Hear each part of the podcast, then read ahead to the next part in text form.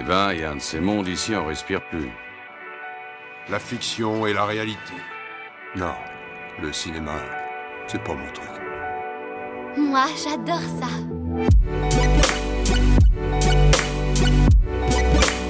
C'est vraiment un navet, ce film. Je trouve bon, moi, ce film.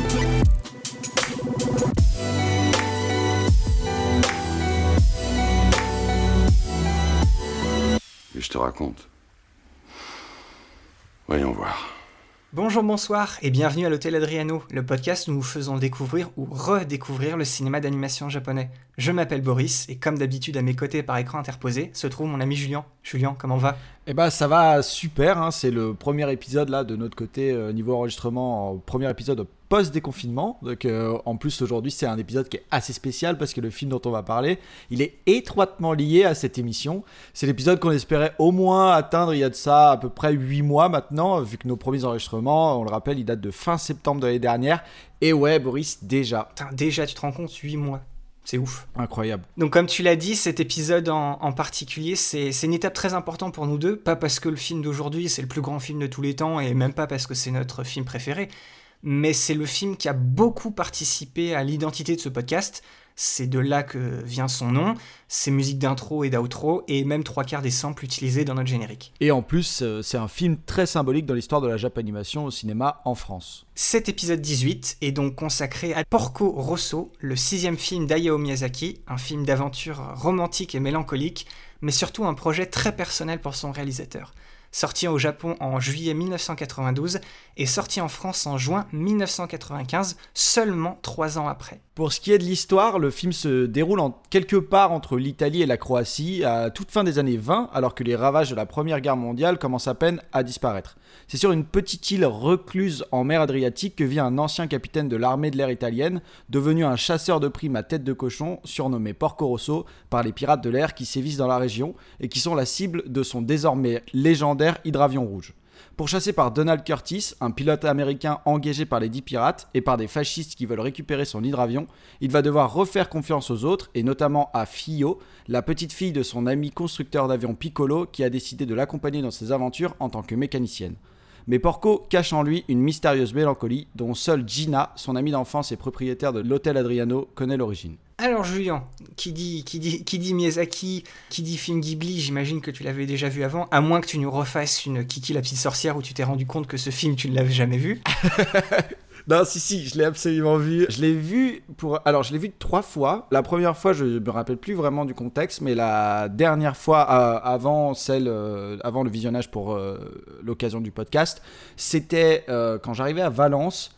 On est allé, enfin, j'ai été en colocation avec, avec des, des gars que j'adorais, à quatre dans, une, dans un petit appartement, et en fait, on avait une toute petite télé euh, mise euh, un peu, euh, un peu dans un coin de l'appart, et on l'avait vu. Donc là, j'ai pu le voir en fait en VF, parce que moi, je, comme vous avez pu le comprendre, je regarde quand même vachement les films en VO, et là, j'ai pu le voir en VF, donc entendre quand même la voix de Jean Reno euh, pour Porco Rosso, donc ça, c'était quand même extrêmement cool. Et, euh, et en fait, c'était un excellent moment. En plus que le film soit excellent, le moment de vie euh, était très très cool en fait. Donc j'en garde euh, à la fois le film et le contexte autour du film et mes souvenirs qui vont avec. C'est toujours que du bonus. Et donc du coup, ce film me met toujours dans un super super mood. Et toi? Alors oui, Porco Rosso, c'est aussi un film que j'ai vu plusieurs fois et j'ai un, un rapport très particulier avec ce film.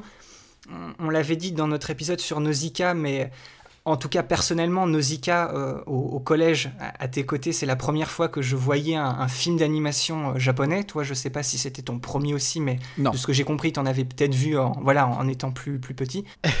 Moi, de mon côté, voilà, Nausicaa, euh, voilà, c'était mon premier film d'animation japonais, mais le premier contact vraiment que j'ai eu avec l'animation japonaise, et sans le savoir, c'est ce film, c'est Porco Rosso, et je vais du coup raconter aussi, moi, une petite anecdote assez drôle. Euh, quand j'étais petit à la maison, il y avait deux, euh, deux cassettes de VHS que je, que je ne faisais que de regarder en boucle. La première, c'était une cassette où il y avait enregistré une rediffusion de The Mask avec Jim Carrey. J'ai pas besoin d'expliquer pourquoi The Mask est un film génial, donc voilà, c'est un film que j'ai beaucoup, beaucoup regardé. Et l'autre cassette que j'aimais beaucoup, c'était euh, la cassette de- du Masque de Zorro, le film sorti en 98 par Martin Campbell avec Antonio Banderas et Anthony Hopkins. Martin Campbell, c'est celui qui a, qui a, rebooté deux fois la saga James Bond, c'est celui qui a fait GoldenEye et, et Casino Royale avec Daniel Craig. Oui. D'ailleurs, voilà, Le Masque de Zorro, moi je le dis, c'est petit aparté, c'est un, un, très très bon film. Euh, pas peut-être pas assez connu tout ça, mais c'est, pour un film de 98, c'est vachement cool. Enfin bref. mais pourquoi je parle de ça? C'est parce qu'en fait, sur cette cassette du Masque de Zorro que je regardais en boucle en boucle, eh ben, il y avait des bandes annonces et il y avait une bande annonce que je crois la première bande annonce de cette cassette, c'était toujours la même et je, je, ne comprenais pas ce que je voyais, ça avait l'air d'être un film trop cool, je ne l'ai jamais eu.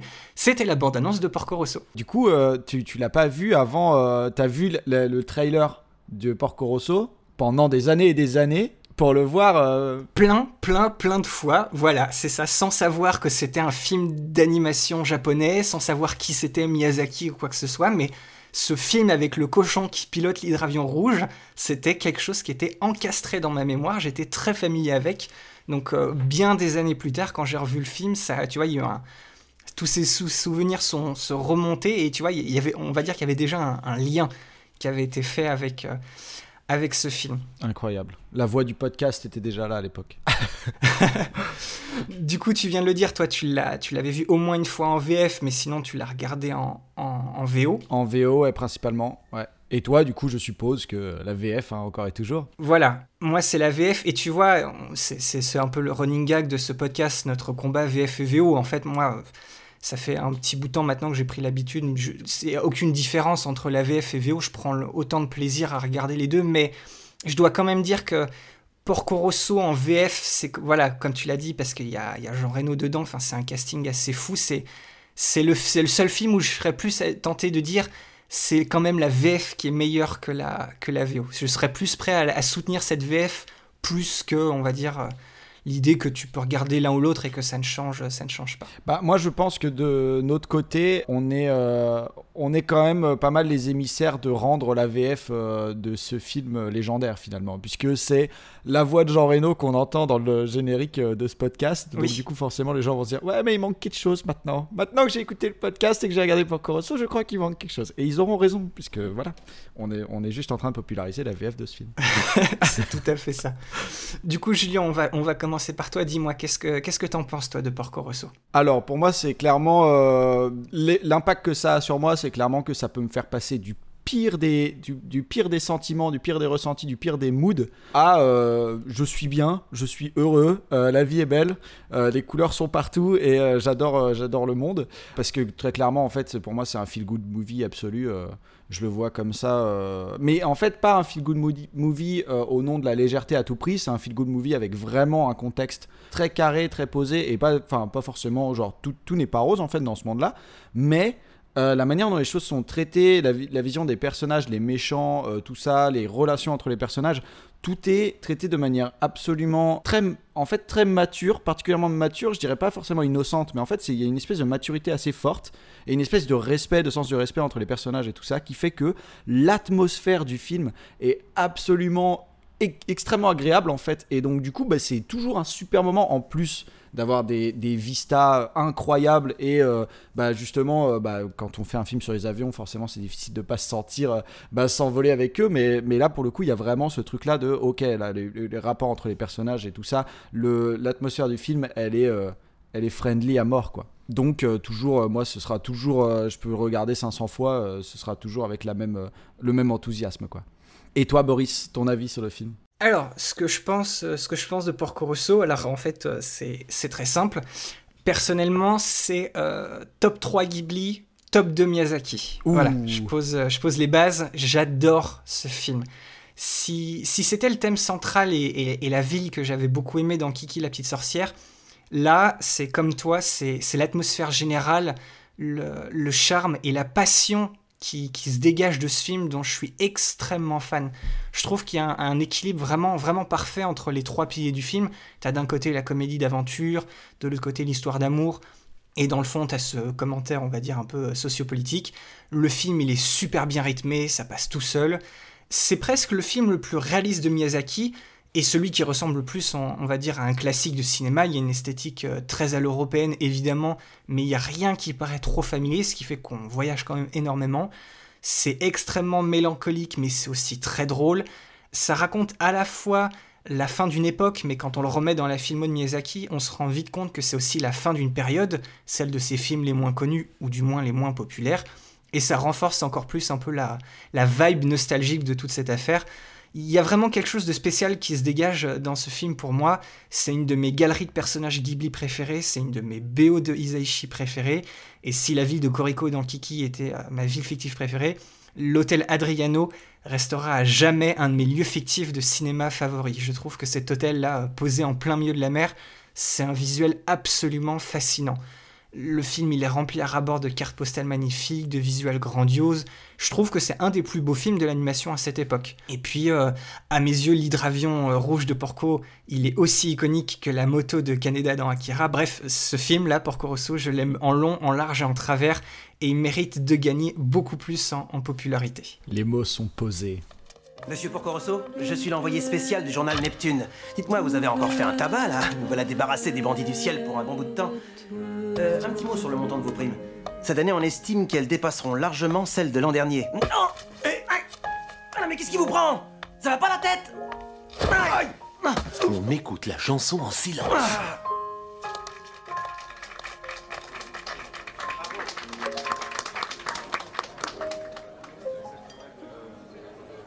quelle fille admirable.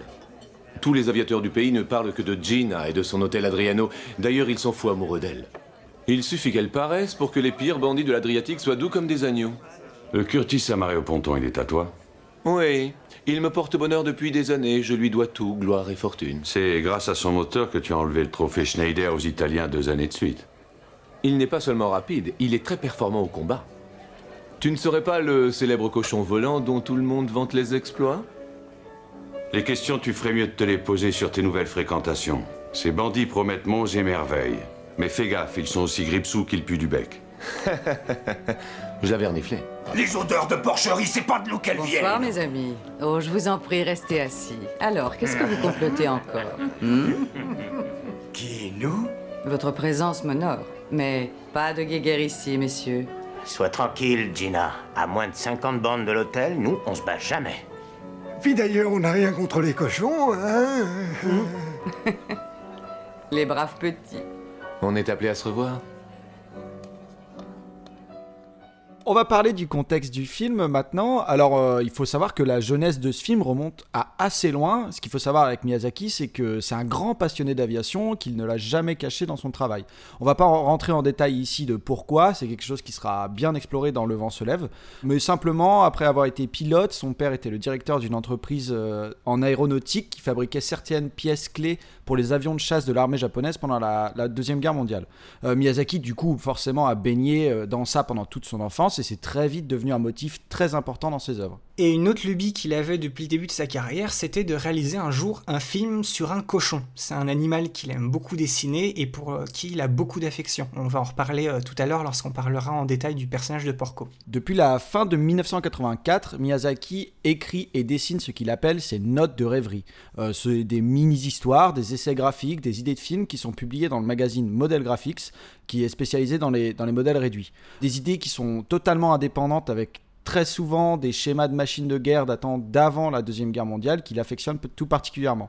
Et sa troisième note de rêverie, elle s'appelle L'ère des tourelles à canon, et elle parle justement d'un cochon, ancien officier militaire qui construit un énorme tank, kidnappe une jeune fille dont il est amoureux et voit finalement sa machine détruite par le petit copain de sa fille qui vient finalement la sauver, le tout sur un ton très léger et humoristique. Il explique clairement dans ses planches de dessin qu'il aimerait en faire une OVA justement. Un projet qui va d'ailleurs être à deux doigts de voir le jour au moment où Miyazaki va commencer son travail sur Le Château dans le ciel. Il y a un autre réalisateur qui va plancher sur ce projet, sur cette OVA, sauf qu'il n'aime pas cette histoire, il va se brouiller avec Miyazaki à ce sujet et il va quitter le projet qui va du coup finalement euh, tomber à l'eau. Alors voilà, le temps passe et Miyazaki continue de déclarer dans des entrevues ici-là qu'il n'a pas du tout abandonné l'idée de faire un film pas sérieux avec une histoire drôle et stupide à l'image de ses notes de rêverie, sauf qu'il est vraiment conscient que l'animation c'est avant tout un énorme travail d'équipe et il veut pas faire travailler des gens sur un projet superficiel et frivole juste pour son plaisir personnel. Et en 1991, le studio Ghibli reçoit la proposition de réaliser un film de 45 minutes destiné à être diffusé dans les vols nationaux de la compagnie Japan Airlines, une sorte de petite distraction pour leurs clients qui étaient souvent des hommes d'affaires fatigués. Miyazaki donc du coup saute sur l'occasion et accepte. Il voit ce projet comme un moyen de détendre l'atmosphère du studio, comme une sorte de récréation après le boulot monstre fourni par les équipes d'animation sur le film Souvenir goutte à goutte d'Isao Takahata, hein, dont on vous a dit que voilà l'animation était très forte, très belle et euh, très très poussée et dont, dont on vous invite d'ailleurs vivement à écouter notre épisode sur ce film si vous l'avez pas déjà fait. Et pour ce projet-là, bah, Miyazaki, il a pile l'idée qu'il lui faut, l'adaptation de sa toute dernière note de rêverie, qui s'appelle L'ère des hydravions, publiée elle aussi dans le magazine Model Graphics, en trois parties entre mars et mai 1989. C'est quasiment la version plus courte et légère du futur film Porco Rosso, mais elle possédait déjà énormément de charme. Et du coup, voilà, à ce moment-là, on peut dire que Miyazaki, bah, il est refait, il peut réaliser le film personnel dont il a toujours rêvé, un film qui parle de sa passion de l'aviation, avec un cochon en personnage principal. Il a de plus en plus d'idées, et le coût de la production s'envole rapidement. Et c'est aussi à ce moment-là, et ça c'est un point très important qui va revenir plusieurs fois euh, par la suite, c'est à ce moment-là qu'arrive la chute des régimes communistes en Europe centrale et le début de la guerre civile en Yougoslavie. On l'avait dit dans notre tout premier épisode sur Horus Prince du Soleil, Miyazaki, c'est un ancien syndicaliste avec une très forte sensibilité marxiste. Ce contexte politique pendant la production du film le pousse à en faire un long métrage pour incorporer un aspect politique en arrière-plan de son histoire. Toshio Suzuki, le producteur principal du film, tranche et confirme que le projet devient celui d'un vrai long métrage à destination des salles obscures, qui devrait nécessiter un an de travail et employer environ 250 personnes. Donc ce qui devait être à, la base un simple divertissement pour le studio est devenu tout de suite quelque chose de beaucoup plus sérieux. Oui, pour la récréation, c'est raté. Ça n'empêche pas d'ailleurs qu'à sa sortie au cinéma le 18 juillet 1992, Porco Rosso est un véritable triomphe au Japon.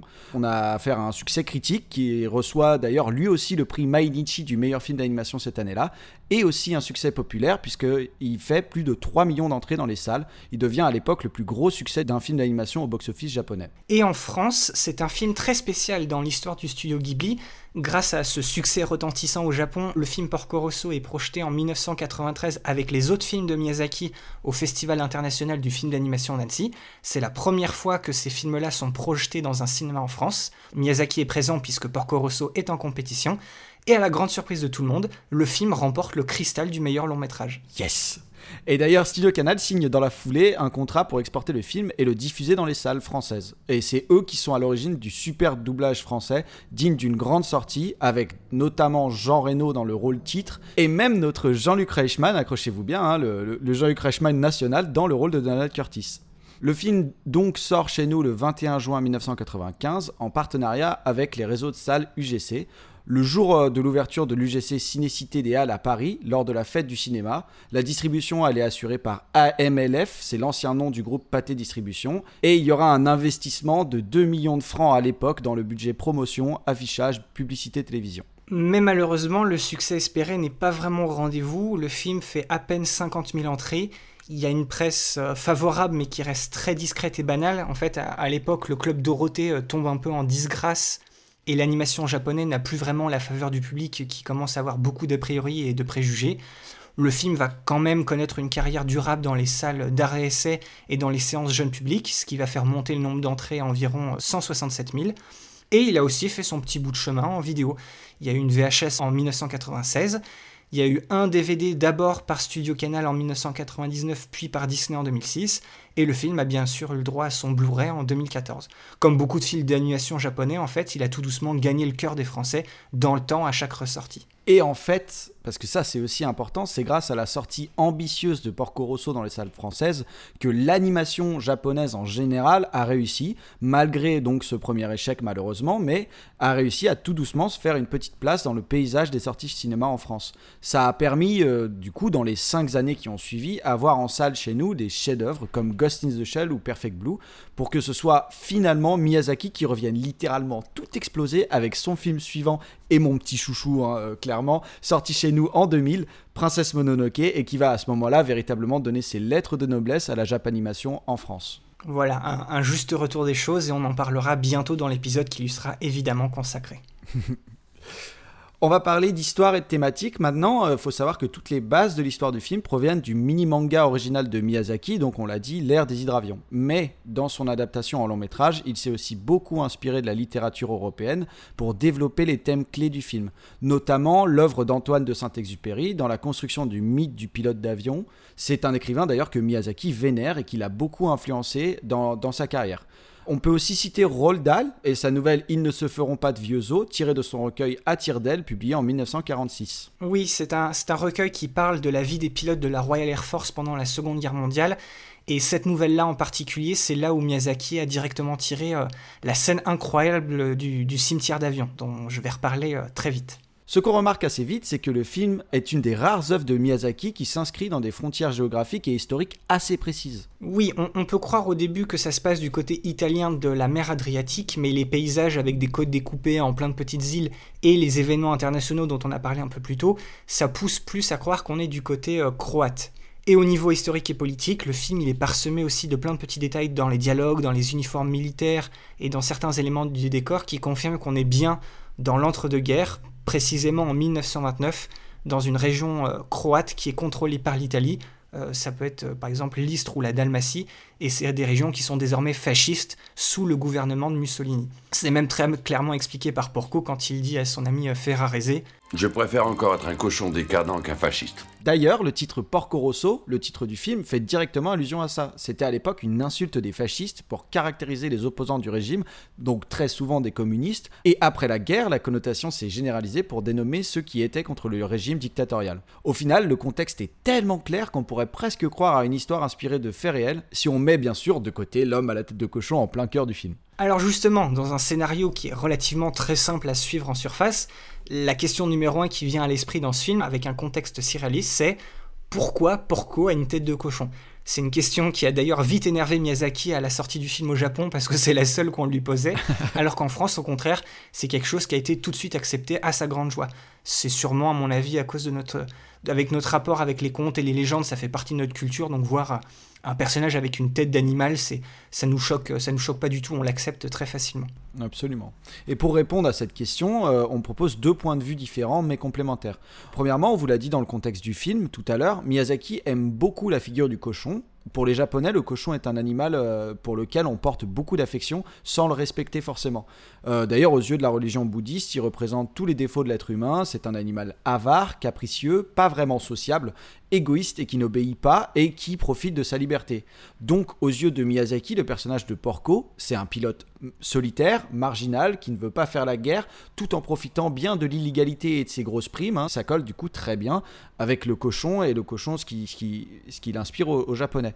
En plus de ça, il se retrouve beaucoup personnellement dans cette description. Donc on le rappelle, autrefois, c'était un jeune homme qui rêvait de changer le monde avec ses idéaux marxistes, mais aujourd'hui c'est un homme mûr et qui profite du système auquel il participe en créant des produits de consommation et de divertissement. D'un autre côté, la mélancolie omniprésente du film pousse plus à mettre en lumière euh, ce qu'on pourrait dire les, les dérives de l'homme et comment on peut perdre ses espoirs et ses idéaux pour devenir quelqu'un désabusé. Il n'y a pas vraiment d'explication claire dans le film vis-à-vis du comment de cette transformation, mais il nous offre quand même une idée quant au pourquoi, à travers l'histoire que Porco raconte à Fio pour s'endormir vers la fin du film. C'est pendant une bataille de la Première Guerre mondiale, notre héros, qui à l'époque s'appelait Marco Pagotto, ses camarades et amis aviateurs, ils sont à deux doigts de perdre la vie, et ils voient leurs avions rejoindre un, lieu quasi mystique dans le ciel. Je fais exprès de rester très vague ici parce que je vais en reparler dans mon C'est quoi ton plan en détail. C'est la fameuse scène du cimetière des avions. C'est une image qui va profondément frapper Marco, et comme il devient malheureusement le seul survivant de cet événement, alors que son ami Berlini venait de se marier avec Gina, il va remettre en question toutes ses valeurs et toutes ses convictions patriotiques, comme tuer et mourir pour son pays, pour finalement se transformer en cochon et se libérer de toutes ses attaches, que ce soit sur le plan de la loi ou des sentiments. Sauf qu'à force de vivre en se fermant aux autres, les regrets et la solitude pointent vite le bout de leur nez. Parce que le récit du film est aussi là pour nous raconter comment Porco retrouve son espoir en l'humanité. Ça passe en grande partie par sa nouvelle relation avec Fio. C'est au contact de cette jeune fille, encore innocente, candide, voire idéaliste, et extrêmement talentueuse du haut de ses 17 ans, que commence le processus de réhumanisation de Porco.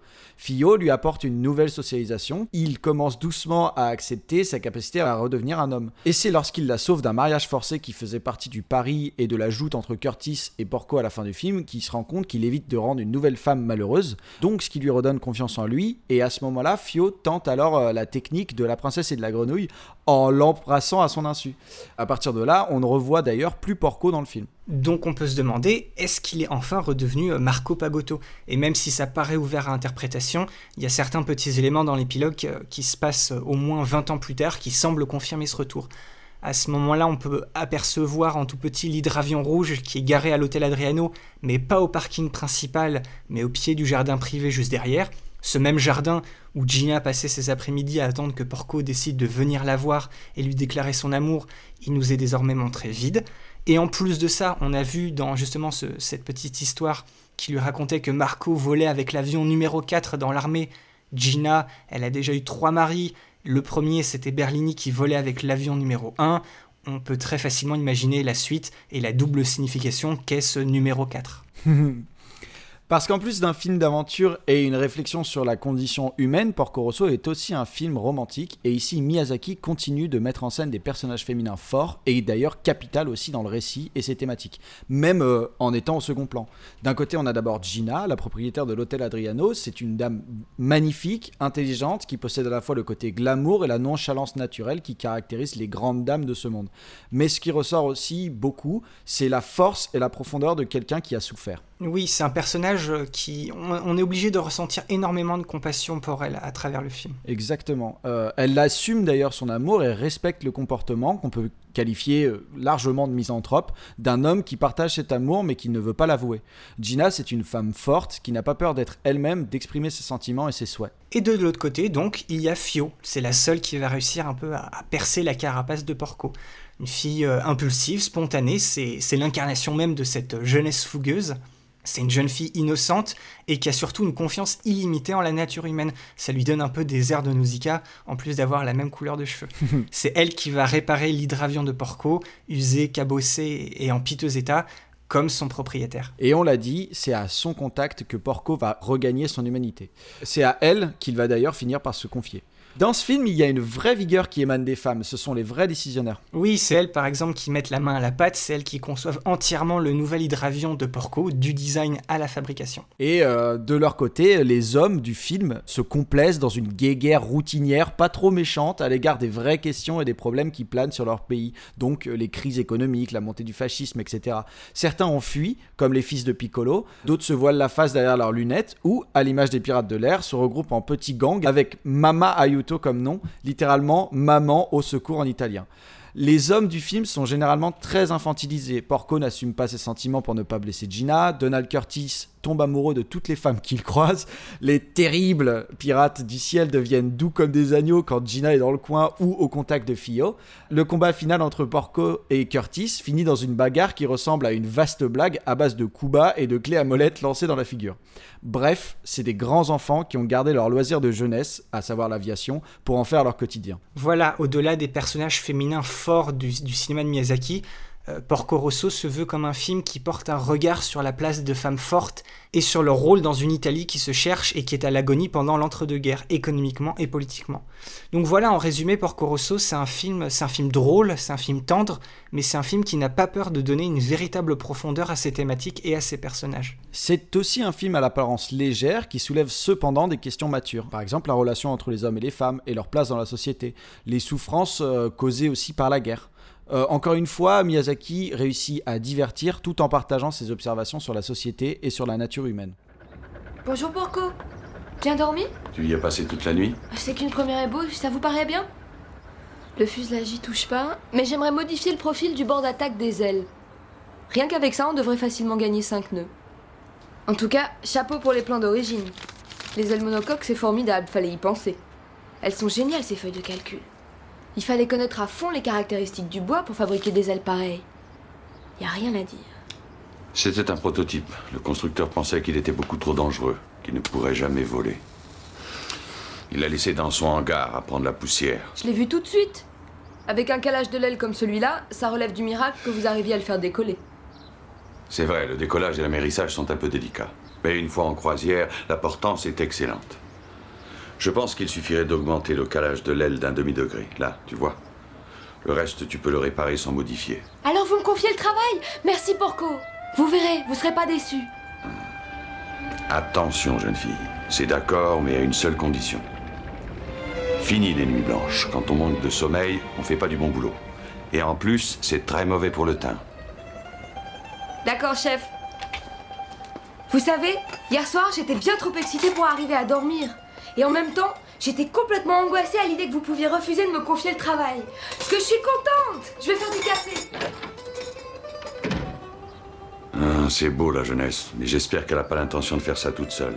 Alors, on enclenche maintenant sur une discussion par rapport à l'esthétique et la réalisation.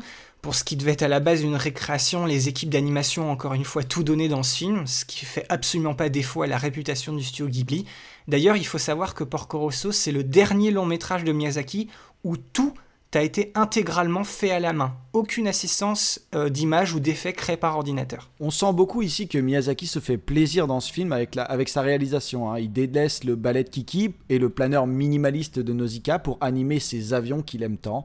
Donc euh, les scènes de vol et de combat aérien sont ultra fluides et dynamiques. Euh, on a énormément de mouvements et une sensation d'immensité dans les séquences dans les nuages. En opposition, on a des scènes d'amérissage qui sont particulièrement énergétiques à cause des, effets d'animation pour faire ressortir la vitesse et l'impact sur l'eau. Pour ce qui est des personnages et du cara design, la chose la plus évidente, c'est de voir comment Porco Rosso est à 200% inspiré des personnages mythiques hollywoodiens des années 30-40. Euh, ces, ces héros ironiques et désabusés qui veulent pas rentrer dans les canons de beauté et refusent nonchalamment l'ordre établi.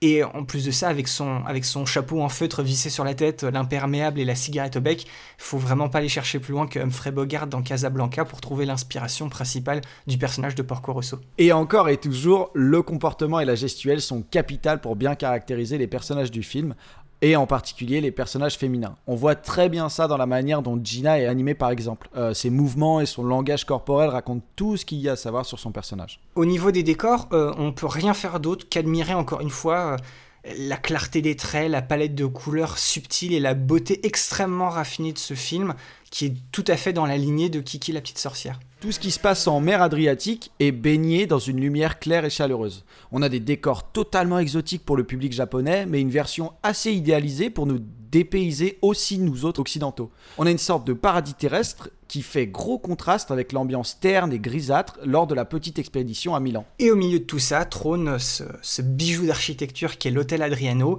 planté dans une mer parfaitement bleue avec son arrière-cour qui donne sur un, jardin privé où tout est représenté d'une manière très élégante, les fontaines, les rangées de fleurs, le, petit belvédère avec la, vue sur la mer. Ça rappelle beaucoup les jardins de l'ancien manoir de Cagliostro et ceux de La Piuta, ce qui appuie un peu ma théorie que l'hôtel Adriano, c'est le, c'est le quatrième château caché de la filmo de Miyazaki, même si lui, il a pas eu le droit d'avoir son nom dans le titre du film. On sent tout de suite que c'est un lieu très important dans le monde du film. C'est une sorte de zone neutre où tous ceux qui veulent laisser de côté leurs problèmes et le monde extérieur se rassemblent pour discuter de ce qu'ils aiment et pour passer un bon moment hors du temps. C'est pour ça qu'on a d'ailleurs appelé notre émission Hôtel Adriano. hein. À nos yeux, notre podcast, c'est ce lieu où on peut se retrouver entre passionnés pour partager ce qu'on aime et découvrir des nouvelles histoires qui nous feront voyager à travers ce merveilleux médium qu'est l'animation japonaise. Et pour nous, c'est ce que représente en quelque sorte l'hôtel Adriano dans ce film. Donc, si vous passez un moment cool, détente et que vous, vous mettez totalement de côté tous les problèmes de votre vie, et ben nous, c'est tout ce qu'on peut souhaiter en fait pour vous et on espère que vous passez un bon moment avec nous. C'est tout à fait ça. Autre, autre point fort dans, dans le film, c'est impossible de pas vraiment être sous le, sous le charme de tous les intérieurs du film qui, qui- que le film nous propose. Ils sont tous minutieusement décorés, ils baignent tous dans des jeux de lumière délicats qui renforcent encore plus le charme du film. Et euh, c'est un niveau de détail qu'on retrouve aussi euh, dans les dessins des accessoires, des vêtements ou encore des bijoux. Euh, L'animation du film, on peut le dire, touche à une grande variété de textures. Ce qui fait aussi le contraste avec les environnements naturels qui, eux, sont beaucoup plus bruts, indomptables et, et vertigineux, à l'image du repère de Porco, où en gros il n'y a que l'horizon bleu de la mer et du ciel qui existe, la plage de sable fin et les falaises abruptes, qui forment euh, un espèce de trou en forme de cylindre dans la roche d'une petite île. Mais d'un point de vue visuel, l'élément peut-être le plus captivant, c'est leur représentation et l'animation de tous ces modèles d'avions auxquels Miyazaki rend un véritable hommage. Il considère que pour l'époque, les engins les plus attirants, sûrs et rapides, c'étaient les hydravions européens. Avec les avancées technologiques de la Première Guerre mondiale, c'est des machines qui ont vraiment connu leurs heures de gloire euh, dans les années 20. Pour lui, les hydravions italiens de l'époque, c'était une référence en matière d'élégance. Malheureusement, c'est des, des, machines qui ont disparu au moment de la Seconde Guerre mondiale parce que les moteurs n'étaient plus adaptés. Et quand la technologie s'améliore et que le climat politique n'est plus vraiment favorable, il n'y a plus vraiment de place pour l'expression individuelle dans le design des machines. Tous les avions dessinés dans le film ont été imaginés par Miyazaki, mais tous sont basés sur de vrais avions et les technologies de l'époque. Oui, il n'y en a qu'un seul qui est représenté de manière 100% euh, authentique, c'est celui de Donald Curtis. C'est l'avion, c'est le modèle Curtis R3C0 qui a du coup donné son nom au personnage. D'ailleurs, à un moment, euh, Piccolo raconte à Porco que c'est un avion de type Curtis qui a gagné le prix Schneider, une ancienne course d'avion, en 1925 face à un Macchi M3, le modèle d'avion qui inspira celui de Porco, et c'est quelque chose d'historiquement exact. Dernier petit clin d'œil notable, le modèle d'avion des pirates de l'air est inspiré d'un hydravion de l'armée italienne, souvent utilisé pour le secours en mer. Et les marins italiens de l'époque l'avaient surnommé le Mama Aiuto, hein, le fameux au secours maman en italien, ce qui a donné du coup le nom de la bande de pirates. Dans, dans cette quête surprenante de réalisme de la part de Miyazaki, on retrouve aussi énormément de petits détails remarquables qui contribuent à accentuer ce sentiment de, de vérité historique au sein du film. Comme dans Qui est la petite peste, il y a une véritable mise en abîme où Porco et son ami Ferrarese vont au cinéma voir un film d'animation muet. On y voit des personnages dérivés de trois créations de trois grands artisans indépendants du dessin animé américain, à savoir Gertie le dinosaure de Winsor McKay, Betty Boop des frères Fleischer et Mickey Mouse de Walt Disney. Un autre clin d'œil sympa, le méchant de ce dessin animé fictif est un cochon aux commandes d'un avion. Alors on a une double mise en abîme ici. Et c'est aussi dans Porco Rosso qu'on trouve l'autoréférence la plus visible des films du studio Ghibli. C'est au moment où Porco va voir son ami Piccolo pour qu'il répare son hydravion. Et à ce moment-là, il, lui montre un moteur et on voit très clairement marqué sur ce moteur le nom Ghibli. Mais comme Ghibli, c'est aussi le nom d'un avion, bah c'est une référence qui est pertinente. Je vous renvoie à notre épisode numéro 8 sur le château dans le ciel où on vous raconte l'origine du nom du studio Ghibli. Et enfin, c'est un des rares films de Miyazaki où on peut voir autant de noms de marques de l'époque à l'écran pour enfoncer le clou niveau réalisme. On vous laisse retrouver le paquet de cigarettes Gitane, le camion Fiat et la pompe à essence Shell si vous voulez. Et on termine comme toujours cette discussion esthétique avec la musique, et donc pour un film de Miyazaki avec un nouvel Instant Isaichi.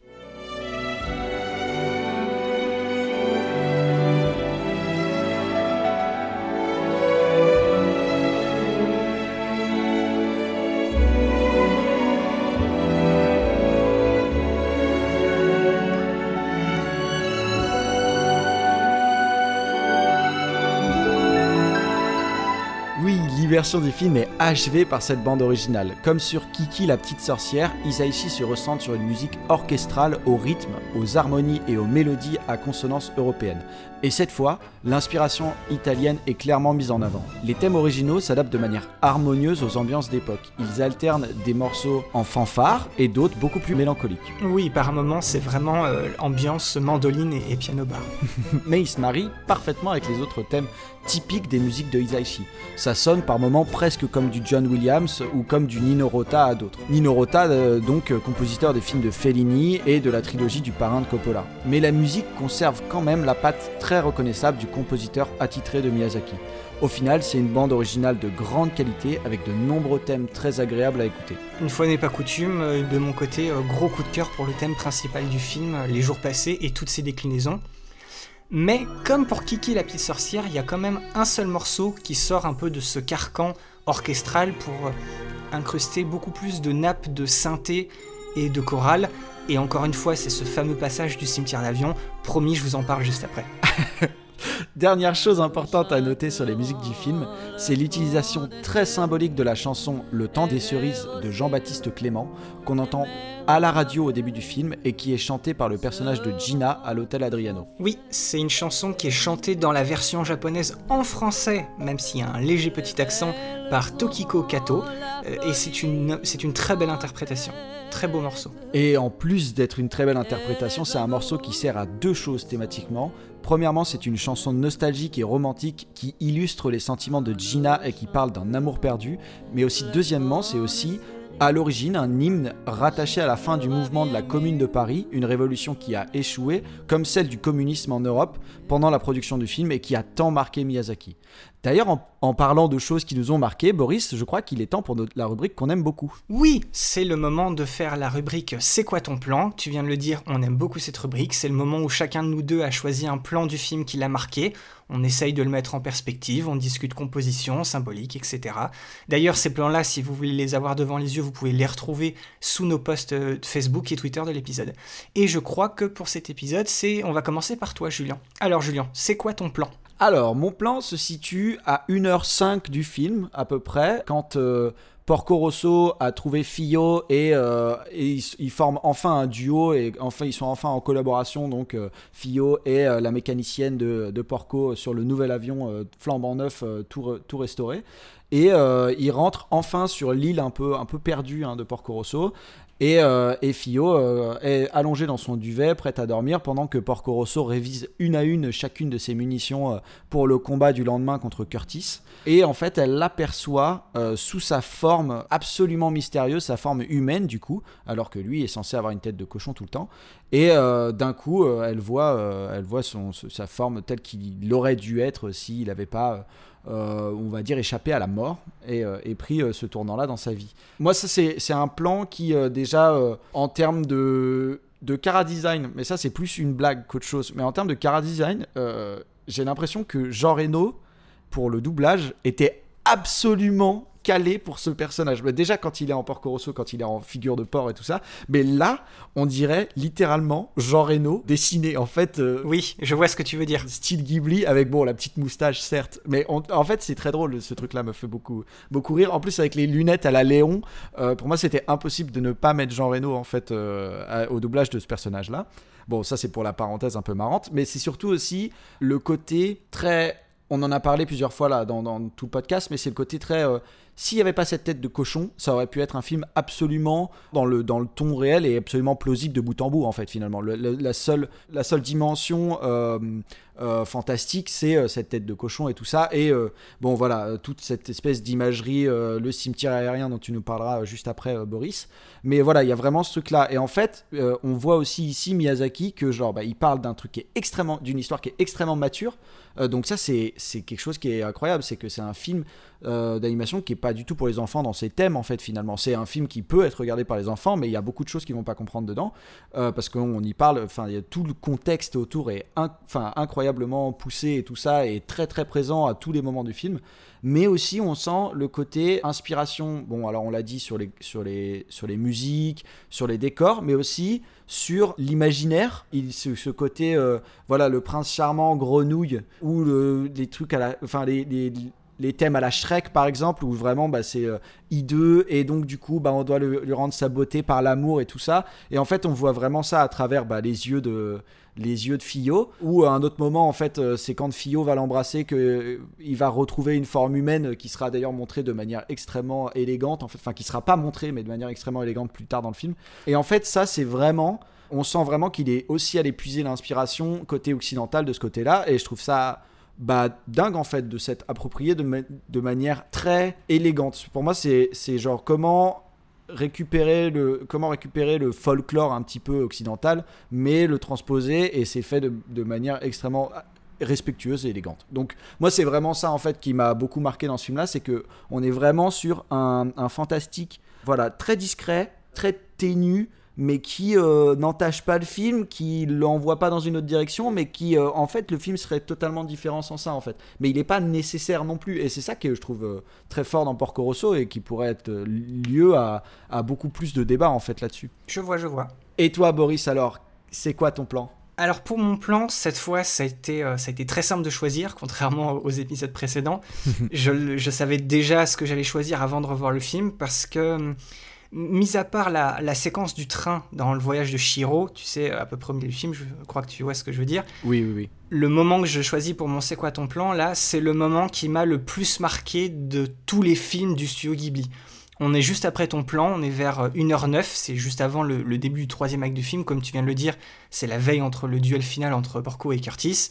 Fio et Porco, ils dorment pas, et elle, euh, la seule chose qu'elle trouve pour essayer de la seule idée qu'elle trouve pour essayer de trouver un peu le sommeil, c'est qu'elle le bombarde de questions sur son passé.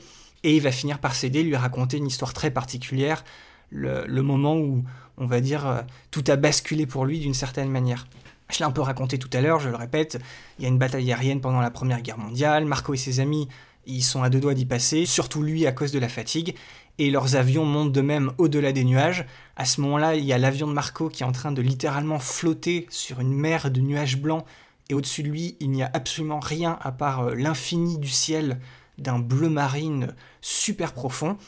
Il voit les avions de ses amis et même ceux de ses ennemis continuer de monter sans lui, et c'est à ce moment-là qu'il aperçoit une immense bande dans le ciel qui ressemble un peu à un, un anneau d'astéroïdes autour d'une planète ou une sorte de voie lactée.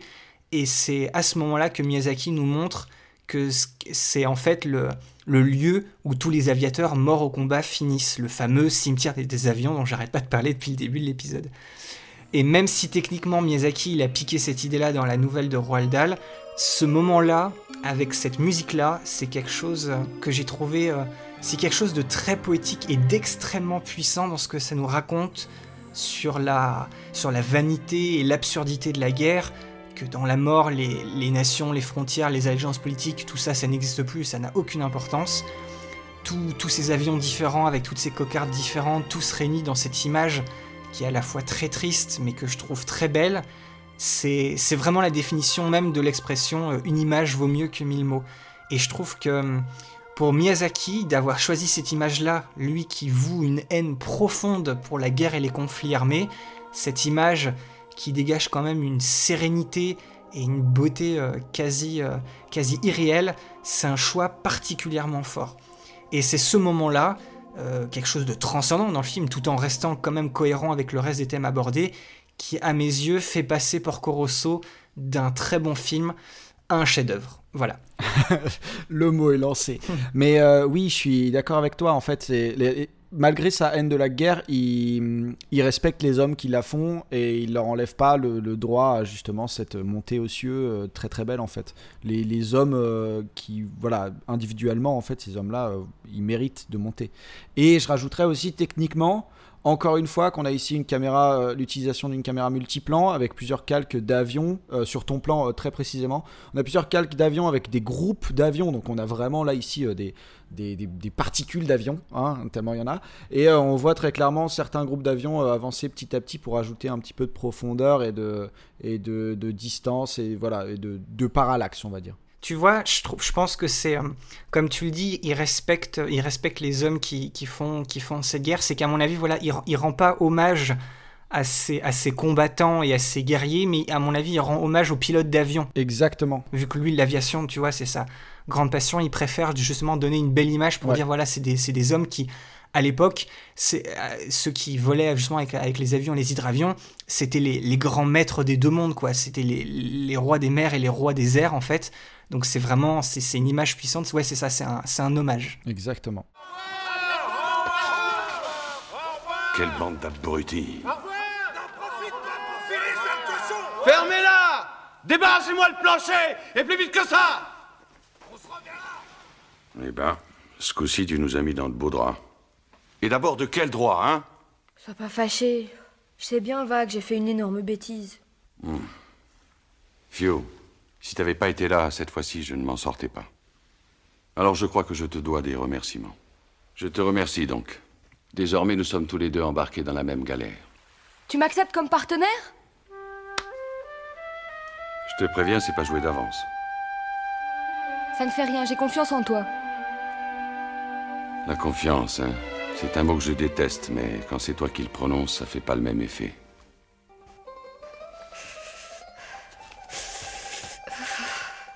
Eh ben, Fio, qu'est-ce qu'il y a? Tu te sens pas bien? Fio, Ça va aller. C'est mon cœur. Brusquement, il s'est mis à battre très très fort. J'ai eu une sacrée frousse tout à l'heure. Je me sens ridicule. J'ai les genoux qui tremblent comme des feuilles. mais qu'est-ce qui te prend? Je vais piquer une tête.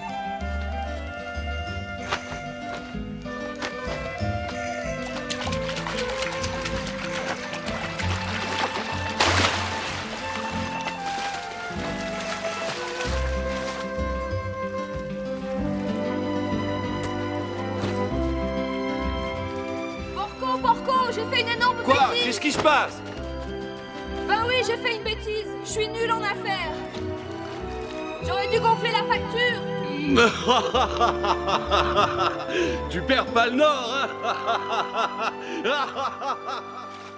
Alors du coup, Julien, si on devait résumer, pourquoi est-ce que les, pourquoi les gens, pourquoi devraient-ils être curieux de voir Porco Rosso?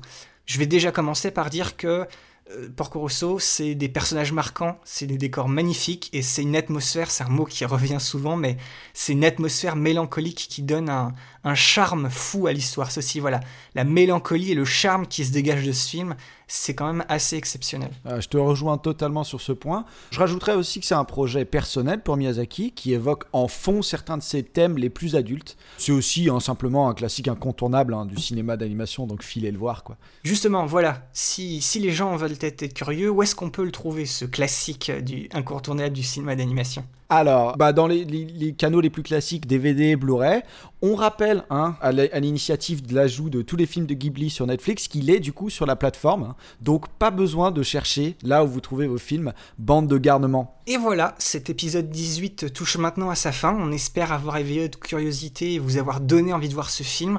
C'est ça, Porco Rosso, c'est un, un chef-d'œuvre du cinéma d'animation qui mélange un récit d'action et d'aventure burlesque avec une allégorie beaucoup plus poétique et mélancolique sur la nature humaine. Je le redis, après l'avoir vu, laissez-nous sous les posts Facebook et Twitter de l'épisode un commentaire avec une capture d'écran ou si vous pouvez pas une description de votre plan, de votre moment ou de votre scène favorite. Avec Julien, on est vraiment très curieux d'avoir votre point de vue et de voir ce qui vous marque dans les films qu'on vous propose justement avec ce podcast. Vous avez maintenant l'habitude, un coup d'œil dans la description de l'épisode et vous avez toutes les infos pour nous suivre et venir échanger avec nous sur Facebook, Twitter ou par mail. Que ce soit juste pour nous dire bonjour, nous faire vos retours ou encore mieux, continuer la discussion sur le film, donc on vous attend. Et éternel petit rappel, si vous nous écoutez depuis Apple Podcast, prenez deux secondes pour nous laisser un commentaire et une note, ça vous coûte rien et ça supporte vraiment le référencement et la découverte du podcast. Mais si vous aimez cette émission, le plus important reste de la partager autour de vous. On le redit encore et toujours, mais le bouche à oreille, il n'y a que ça de vrai. Oui, voilà, pensez à nous, un, un mot gentil sur les réseaux, recommandations à votre entourage. Bref, c'est votre partage qui permettra à notre podcast de toucher un maximum de personnes qui pourraient être intéressées par cette émission. Donc on compte sur vous là-dessus et on vous remercie d'avance. Merci d'avoir tendu une oreille ou deux et on se retrouve exceptionnellement dès la semaine prochaine pour un épisode beaucoup plus léger sur un projet très unique du studio Ghibli, à savoir le seul téléfilm à leur actif et entièrement réalisé par les nouveaux talents formés en interne. Un téléfilm qui parlera de la jeunesse japonaise à travers l'évolution d'un triangle amoureux. On verra donc ça dans notre épisode sur Je peux entendre l'océan. À la prochaine et ciao bye. Salut tout le monde.